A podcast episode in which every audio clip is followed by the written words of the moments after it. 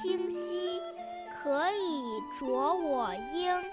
沧浪之水人之初性本善性相近习相远苟不教性乃迁国学小天地。首先，我们一起来复习一下上个星期四学过的《弟子规》的段落：“亲爱我，孝何难；亲恶我，孝方贤。亲有过，见始更；怡无色，柔无声。谏不入，悦复谏；豪气随，无怨。”好的，接下来呢，我们来学习《弟子规》第二部分新的段落。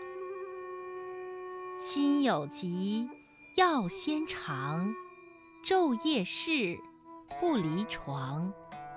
丧三年，常悲咽；居处变，酒肉绝。丧尽礼，祭尽诚；事死者，如事生。我再来读一遍：亲有疾，要先尝；昼夜侍，不离床。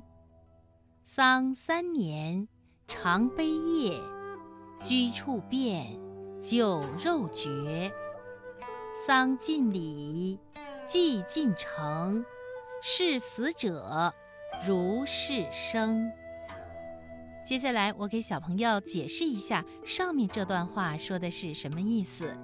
当父母有病的时候，子女煎药要先尝，要昼夜照料在生病的父母的身边。